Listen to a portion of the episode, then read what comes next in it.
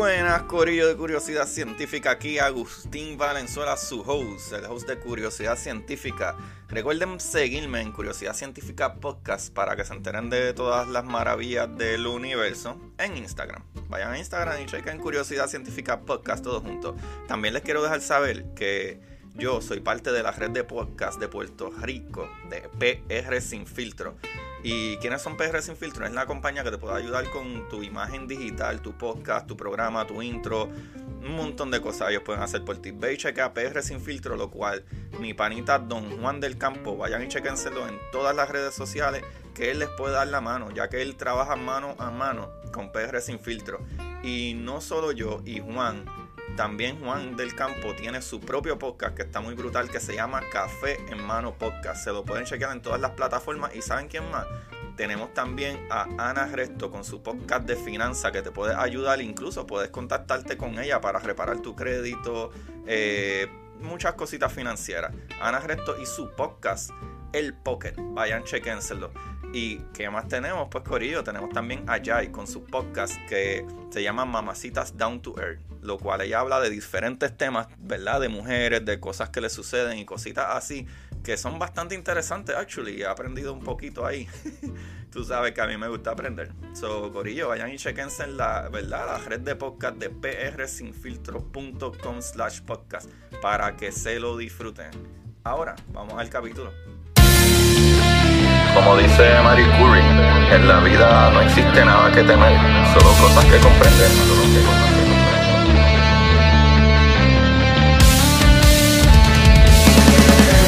Recuerden correr y buscar la manera de aprender que más le divierta.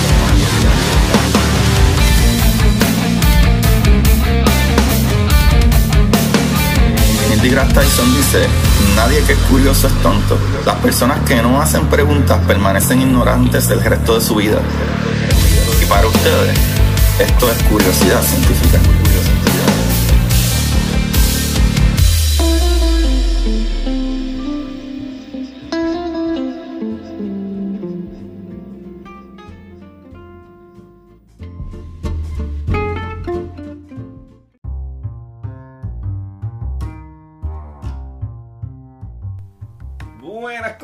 Curiosidad Científica, bienvenidos nuevamente a otro capítulo de Curiosidad Científica, donde le traemos las maravillas del universo de una manera que ustedes lo van a entender.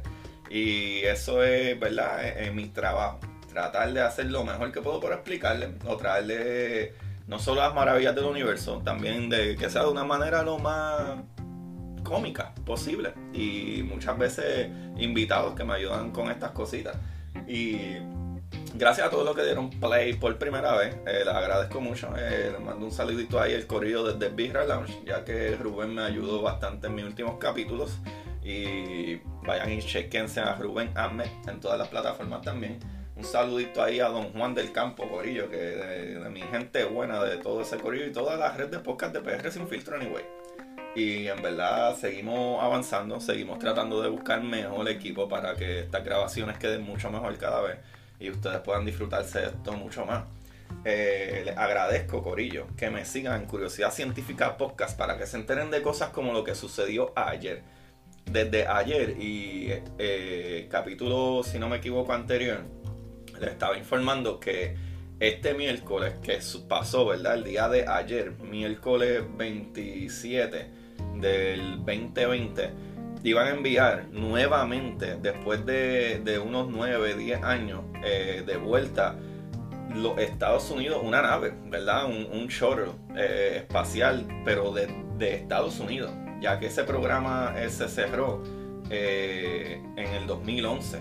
Y desde el 2011 nosotros estamos utilizando las naves rusas, ¿verdad? Soyuz, que es la nave rusa, para poder subir allá al espacio y la, eh, la Estación Espacial Internacional y todas esas cositas.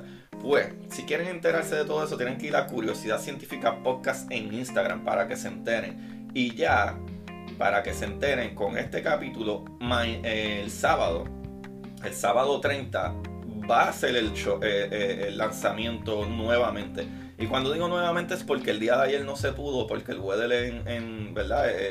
El clima en la Florida estuvo malito y no pudieron lanzarlo. So, este sábado, que creo que hasta mejor para los que todavía están trabajando fuera de su casa, pueden tomarse el tiempo alrededor de las 3 de la tarde, 3 y media y sintonizar a nasa.com o vayan a YouTube y escriban NASA y pueden verlo en vivo. Está súper sorprendente. Eh, la nueva nave eh, de SpaceX, ¿verdad? De la compañía de Elon Musk. Y esa, eh, de Elon Musk. Y esa nave está súper brutal. Ustedes la ven y es súper hermosa, mano. Está súper, súper, súper brutal. ¿Sabes? Ese cohete está súper ridículamente del Falcon y y, la nave Dragon, Dragon X está súper hermosa, está súper brutal. Los, nuevos trajes espaciales están súper brutales.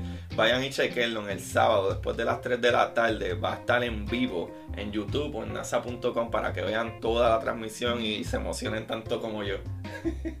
Corillo, anyway.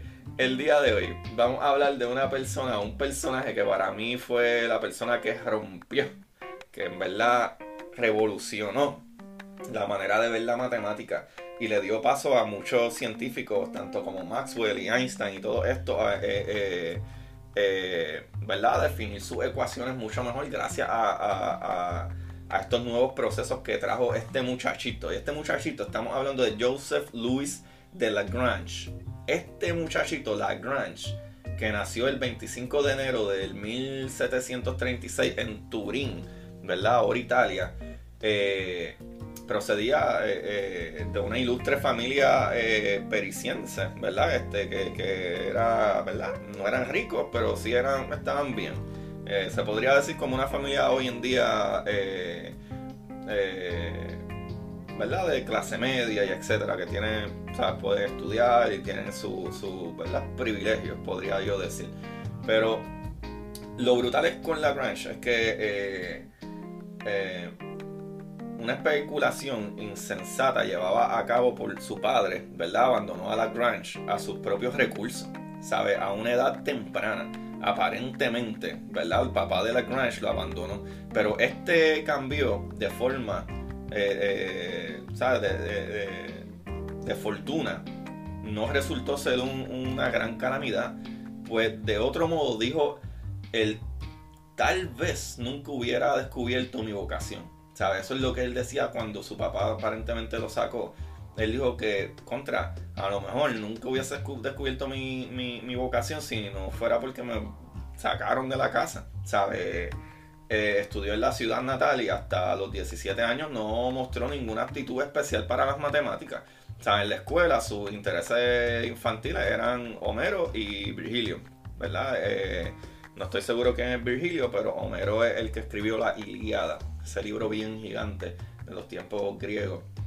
Pero sin embargo, la lectura de una obra del astrónomo inglés Edmund Halley despertó su interés y, tras un año de, incesante trabajo era ya un matemático consumado. Sabe, no sé cómo funcionarían las cosas en aquel momento, que en un año tú eras un super matemático, pero eh, dice aquí un año, yo diría que verdad se dedicó a meterle a la matemática y aparentemente Después de poco tiempo ya le estaba dando duro. Fue nombrado profesor de matemáticas en la Escuela Real de Artillería de Turín. Donde, ¿verdad? aparentemente él era una persona tímida, como cerrada, o de pocas palabras. Mantenía la, Y gracias a eso, ¿verdad? Como que atraía la atención de personas mayores, o de otros hombres mayores que, eh. Que él. Eh, su encantadora personalidad atraía su amistad y entusiasmo. Aparentemente era un tipo humilde, como nosotros decimos acá. O sea, de pronto eh, condujo un joven, grupo de científicos que fueron los primeros miembros de la Academia de Turín. Lagrange se transfiguraba cuando tenía una pluma en sus manos. Eso es lo que dicen eh, estos artículos, que aparentemente él sigue en un trance ¿sabe? Eh, en matemáticas y haciendo cálculos y para aquí y para allá y haciendo diferenciales y vértices y todo eso y se iba un viaje, ¿sabe? Lo cual van a ver más adelante que no era tan bueno para su salud. Eh, de la misma manera, ¿verdad? Que eh, muchas personas explican que cuando él tenía eh, eh, su pluma, ¿verdad? En, la mano y, papel para meterle a, lo que le gustaba, las matemáticas, era como ver a, Schubert cuando escribía una, una, ¿verdad? Algo de música, algo brutal, ¿sabes? Un Beethoven, un gente que hacía maravillas. Pues él hacía maravillas en matemáticas. En 1758 fundó una sociedad con la ayuda de sus alumnos que fue incorporada a la Academia de Turín, como dije antes, y a los 19 años de edad, escuchan esto, tuvo fama resolviendo el así llamado problema isoperimétrico. ¿Qué, es isoperimétrico, Gorillo? Isoperimétrico no es otra cosa un, un problema geométrico, de geometría, que es donde tú tienes un objeto, ¿verdad? Por decirlo así, y ese objeto tiene una hundidura o un, relieve o no sé qué más palabra, una eh, eh, hundidura, un, algo geométricamente deforme. Y él logró calcular la medida de eso. ¿Sabes? Y eso parece, aparentemente no era algo que todo el mundo podía hacer, no era tan fácil. ¿Sabes? Y a él resolver este problema, ¿verdad? Que había desconcertado al mundo matemático durante medio siglo, comunicó su demostración en una carta a Euler el cual se interesó enormemente por la solución que le trajo eh, eh, Lagrange. O sea, de modo eh, especial en cuanto concordaba con un resultado que él mismo había hallado. O sea, Euler había hallado. O sea, Euler con admirable tacto y, amabilidad respondió a Lagrange, ocultando deliberadamente su propia obra. De manera que todo el honor recayera sobre el joven amigo. En realidad Lagrange no solo había resuelto un problema, también había inventado un nuevo método, o sea, un nuevo cálculo de variaciones. y lo brutal con ese cálculo de variaciones, Corillo, es que sería el tema central de la obra de su vida. Este cálculo pertenece a la historia del mínimo esfuerzo que comenzó en los espejos reflectores de Herón y continuó cuando Descartes reflexionó sobre la curiosa forma de sus lentes ovales. ¿Sabes? Como hoy en día hasta hacemos espejuelos, básicamente, para, ver mejor o peor, o más lejos, más cerca. O sea, eso está brutal. Lagrange podía eh, demostrar que los postulados newtonianos de materia y movimiento, un tanto modificados, se adaptaban al amplio principio de, de economía de la naturaleza el principio ha conducido a los resultados aún más fructíferos de Hamilton, Maxwell y Corillo. Actualmente continúa en la obra de Einstein, en la última fase de la mecánica ondulatoria. este muchacho está brutal. ¿Quién conocía a Lagrange? Digo, eh, yo he hablado de Lagrange anteriormente por otros cálculos, pero eh, eh, esos otros cálculos matemáticos de los 1900 son basados en, esto ¿verdad? Que, él había modificado.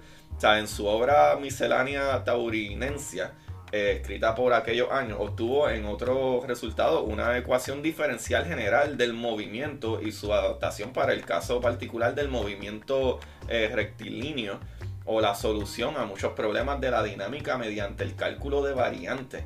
Corillo. Cuando él habla de esto, él está hablando de que él escribió a sí mismo numerosos artículos sobre cálculo integral y las ecuaciones diferenciales generales del movimiento de tres cuerpos sometidos a fuerzas de atracción mutua, como lo que trataba de explicar Newton con la gravedad, Corillo. Pero con lo brutal de eso, entonces el paso, escuchen esto, que al principio del 1760 ya era uno de los matemáticos más respetados de Europa, a pesar del, del flagelo de, ¿verdad? de una salud extremadamente débil. Él no era muy saludable. ¿Sabe? Su siguiente trabajo sobre el equilibrio lunar, donde razonaba la causa de la luna, siempre mostrando la misma cara, se supuso la, concesión en 1764 de un premio por la Academia de Ciencias de París. O sea que gracias a esto le otorgaron, ¿verdad? Cuando se le dicen que le supuso, es que le otorgaron, le dieron este premio de la Academia de Ciencias de París hasta, ¿verdad? Se, eh, hasta que se trasladó a la capital francesa en 1787. Escribió, gran variedad de, de tratados sobre astronomía, revolución de ecuaciones, cálculos de determinantes de segundo y tercer orden, ecuaciones diferenciales y mecánica analítica, lo cual en 1795, eh, sí, 1795 se le concedió una cátedra de la recién fundada École Normale, ¿sabes? Que ocupó tan solo durante unos cuatro meses más o menos. ¿sabes? Pero dos años más tarde, tras la creación de la École Polytechnique, ¿sabes? que fue la, la Grange, fue nombrado profesor y quienes asistieron a sus clases, ¿verdad? Las descubrieron como perfectas en forma y contenido. ¿Sabe? Sus enseñanzas sobre cálculo diferencial formaban la base de su obra Teoría de las funciones analíticas y resolución de ecuaciones numéricas. Que en mil, eh, ¿verdad? Eso fue en 1798, pero en 1810 anunció una revisión de su teoría, pero solo pudo concluir dos terceras partes antes de su muerte. Pero, volviendo un poquito para atrás, Lagrange, ¿verdad? Estaba dispuesto a apreciar el, trabajo sutil de los demás, pero estaba igualmente capacitado para descubrir un error. En una eh, ¿verdad? temprana memoria sobre la matemática del sonido, eh, señaló defectos, incluso en la obra de Newton corillo, escuchen eso. ¿Sabes? Otros matemáticos le reconocían sin envidia, primero como su compañero y más tarde como el mayor matemático viviente. Después de varios años del mayor esfuerzo intelectual, sucedió a Euler, ¿verdad? Como que cogió la posición de Euler en Berlín. De vez en cuando estaba gravemente enfermo debido al exceso de trabajo escuchen esto, en Alemania el rey Federico, que siempre le habían mirado, pronto comenzó a, gustar, ¿verdad? De sus modales eh, modestos, que era un tipo humilde, y le reprendía, los regañaba, ¿sabes? Por su intemperancia en el estudio, como que el papito, lo suave, que por eso está enfermo. ¿Sabes? Que, y por eso, ¿verdad? Amenazaba con eh, eh, desquiciar su mente, que se iba a volver loco, ¿sabes? Metiéndole tanto a estas cosas. La matemática es una cosa brutal. ¿sabes? Eh, las amonestaciones, ¿verdad? Debieron producirse, producir algún efecto en él porque Lagrange cambió su hábito. E hizo cada noche un programa de lo que debería leer al día siguiente, como que para no exceder nunca, ¿verdad? La proporción de cosas que tenía que hacer. Como que esto es lo que tengo que hacer, esto es lo que va por mañana y hasta ahí. Acabo eso, no sigo, no le meto más. So, siguió eh, residiendo en Prusia durante 20 años, produciendo obras de alta distinción que culminaron en su mecánica analítica, que se dice mecánica analítica, donde decidió publicarla en Francia, a donde fue llevada a salvo por uno de sus amigos. La publicación de esta obra maestra originó gran interés que aumentó considerablemente en 1787 con la llegada a París del célebre autor en persona, o sea, cuando él llegó ahí a París, que había dejado Alemania después de la muerte del rey Federico, puesto que ya no, ¿verdad? Encontraba una eh, atmósfera afín en la corte prusiana a la que perteneció.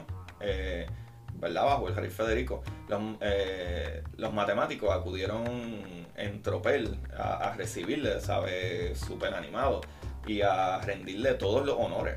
Pero se desanimaron, Corillo, al encontrar perturbado, melancólico e indiferente al ambiente circundante, ¿sabe? De, de la crunch. Y aún peor, su talento para las matemáticas es como si hubiese desaparecido, ¿sabe? Los años de actividad producían su efecto. Y la granja estaba desgastado eh, eh, matemáticamente. Parece que él dijo como, ok, yo necesito dar un break. Esto es súper exhausto, ¿sabes? Cansón. ¿Sabes? Tengo problemas, no puedo dormir, estoy, mi, salud eh, está por el piso. So, durante dos años no abrió ni una sola vez su Mechanic Analytic. Por el contrario, dirigía sus pensamientos a cualquier otro punto, ¿verdad? A la, metafísica, la historia, incluso la religión y la medicina, y etcétera. Como ha dicho Servet, aquel cerebro especulativo solo podía cambiar los objetos de sus meditaciones. Lagrange siguió durante dos años en este estado eh, filosófico y no matemático. Cuando de pronto el país se vio eh, precipitado a la revolución, Corillo, esta parte está brutal cuando el país ¿verdad? se fue a la revolución, muchos evitaron la prueba huyendo al exterior, pero Lagrange se negó y dijo, papá, yo no me voy a marchar de aquí. Y permaneció en París. En años posteriores, su habilidad matemática volvió nuevamente y produjo muchas joyas de álgebra y análisis. ¿Sabe? Una consecuencia de la revolución fue la adopción del sistema métrico, ¿sabe? En el cual la subdivisión de las monedas, pesos y medidas se hallaba estrictamente basada en el número 10, o sea, decimales 0 al 9. Cuando hacía eh, objeciones a este número, prefiriendo naturalmente el 12, porque tiene más factores. Lagrange señaló, incluso inesperadamente, que era una pena que no se hubiera escogido el número 11 como base, porque es primo. El MCC, ¿verdad? Resulta ser uno de los pocos cuerpos oficiales que han seguido esta sugerencia, pensando sistemáticamente en, términos de dicha unidad. Eh, le gustaba la música, decía que le aislaba y le ayudaba a pensar a Lagrange, ya que interrumpía la conversación general. Eh, la escucho durante los tres primeros compases, luego no distingo nada, pero me entrego a mis pensamientos. De esa manera he resuelto muchos problemas difíciles. Eso es un quote de él, aparentemente. son de las cositas que encontré. Sabe, aparentemente eh, se casó dos veces Primero cuando vivía en Berlín, donde perdió su esposa después de una larga enfermedad en la cual, ¿verdad? Eh, la cuidó con dedicación. Luego en París se casó nuevamente con la hija de un célebre astrónomo, ¿verdad? Feliz en su vida hogareña, sencillo y bastante austero en sus gustos. Pasó sus tranquilos años fructíferos hasta que murió en el 1813, a los 76 años de edad de edad. 76 años de edad, papá. Eh, nació en 1736 hasta 1813. Joseph Louis de Lagrange. So, ya ustedes saben, cuando se habla de Lagrange, ya ustedes saben de quién hablan, del gran matemático Lagrange. Ahí lo tienen mi gente. Espero que el capítulo de hoy les haya gustado mucho y esta información la saqué de un montón de lugares. De webs.um.es, de bing.com, de astromía.com, que es una de las páginas que más eh, utilizo, astromía.com, ecurred.cu, eh, docentes.educación.navarra.españa. Esa es la Universidad de Navarra y fue un paper que hicieron de él, de ugr.es, esa es otra universidad, eh, el departamento de álgebra. Eh, también de biografías y vidas.com. Y nada, ahí está mi gente. Espero que les haya gustado el capítulo de hoy. Gracias por escuchar, gracias por estar aquí nuevamente. Les agradezco un montón, semana tras semana, a los que me escuchan. Y les agradezco un montón al que le digo play por primera vez. Y les voy a pedir de favor, de favor, de favor, de que si me quieren ayudar con esto, eh, lo pueden hacer económicamente. Hay un link ahí en, en los capítulos en la parte de abajo. Y si no, mm, hay, hay maneras súper fácil de ayudar que toman nada de tiempo. Le pueden dar un, rating, ¿verdad? Un buen rating, un comentario en, en las aplicaciones de podcast o ir, ¿verdad? Eh, cualquier otra aplicación y darle share y compartan y escríbanme, escriban, eh, saquen screenshot de cuando están escuchando y me lo envían para yo promocionarlo y taguearlo. Ustedes también, también me pueden hacer preguntas eh, y díganme de qué quieren que hablemos. O sea, de que quieren que yo busque información y les traiga aquí. Y pueden ser parte del capítulo. O sea, yo los traigo aquí, mira, este José Luis Rodríguez, qué bueno que me escribiste y les doy un, un shout out bien chévere. Y hablamos de lo que ustedes quieran. y consigo la información como siempre, trayéndosela aquí como arroz con pollo, facilito, para que entiendan.